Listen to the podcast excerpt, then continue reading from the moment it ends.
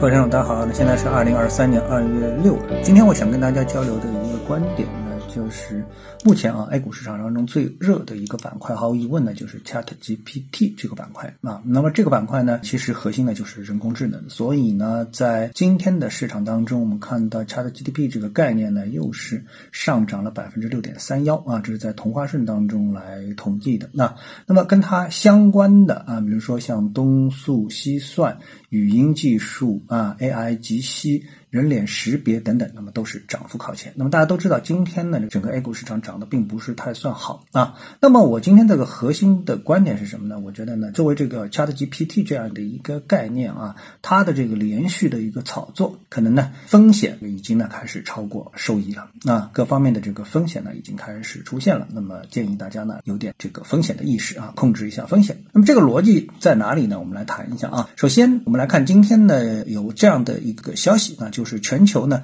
多家芯片巨头业绩啊是突然的暴雷，那么这些暴雷的公司呢，包括像我们都非常熟悉的美国的这样的一批公司，像英特尔啊，还有三星啊，还有 AMD 高通等等啊这些公司，那么他们的业绩呢都是出现了比较明显的下滑啊，特别呢是英特尔呢是属于这个当头的。那么我们分析他们作为一个芯片行业啊，业绩出现暴雷的背后的原因，那无非呢有这么几项啊。一个呢是作为中国人特别关心的呢，就是美国在芯片行业呢对中国的这个限制出口，这个呢显然可以推导出，由于他们在中国市场上的自动的这个放弃，那么导致了他们的芯片厂商呢他们的业绩的这个下滑，那这个因果关系应该说是非常明确的。那么其实背后更大的一个因素啊，是芯片市场的这个需求啊大幅的一个下降啊。为什么下降呢？因为芯片市场无非它就是满足几个主要的一个市场，一个呢是手机，一一个是个人电脑，还有新能源汽车，这个本来呢，呃，都是比较固定的一个客户啊，当然还包括一些云计算啊等等啊，这些毫无疑问都是一些大头的这样的一个收益啊。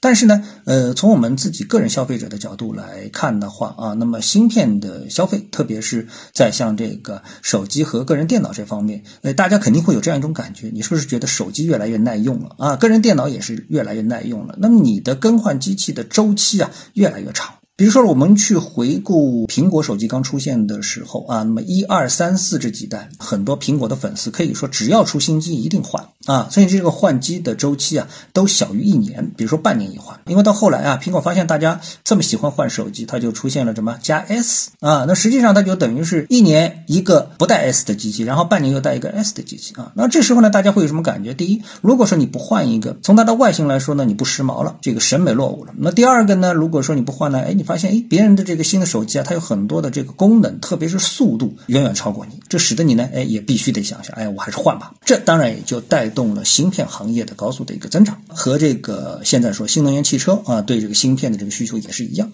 但是呢，进入到现在这个时代，大家要发现，你换车不可能这么频繁，然后你换手机也没有这么频繁，对吧？那包括个人电脑也没有这么频繁了啊，因为这个呢，都到了一个接近天花板，大家觉得就是换与不换已经没有什么太明显的一个区别了，不仅是够用，审美上也。不落伍。那么在这种情况下面，那么这个市场呢，它的一个需求的下滑，那也是一个必然的一个事情。那那我这里为什么说这个呢？就是我提到手机和新能源车呢，啊，也就是说，当我们去评判一个行业啊，一个股价的涨跌的时候呢，如果说它的因果关系啊非常的明确，有什么样的因就有什么样的果，这个呢，我们是可以非常清楚的进行推理的时候，这时候啊，股价其实就已经涨不动了。那无论是像特斯拉啊，还是像苹果啊，还是像三星，还是我们看到的一大堆的这个中国的在美股上市的新能源车，蔚来啊、小鹏啊、这个理想啊，哎，都是出现了这样一个情况啊。为什么？因为他们的逻辑已经是非常清楚了，你可以通过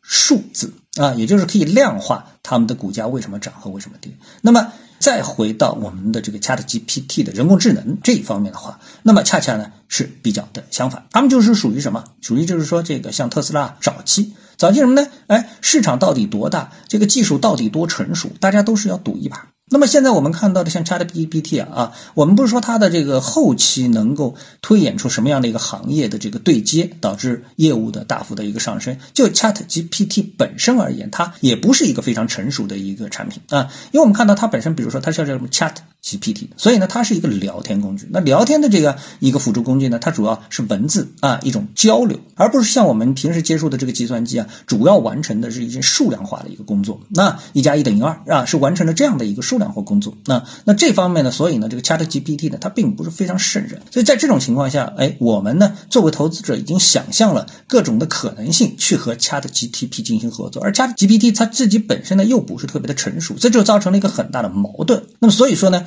这个呢，和啊我们的芯片行业和我们的智能汽车、新能源车行业相对比的话呢，那我们说这个 ChatGPT 现在就是属于高度投机的状态啊。那么投机的这个状态呢，如果说像我们在这个春节的过程当中，我们说哎，这个行业好啊，要热要炒，那这属于什么低位投机啊？那现在呢，已经呢属于是高位投机。我们看到一大批股票啊，都已经涨幅在百分之七八十了，是不是能涨？很有可能。但是呢，哎，我就说，普通投资者应该意识到，在目前这个阶段，它的风险已经开始要慢慢超过它的机会了。尽管它目前是市场最热的一个板块。好，那么今天呢，我们就跟大家探讨一下，各位有什么想法或者是感受的话呢，欢迎在评论区里呢一起的交流，也希望各位呢是多多点赞、转发、订阅我的频道专辑啊，我们下期的节目时间再见。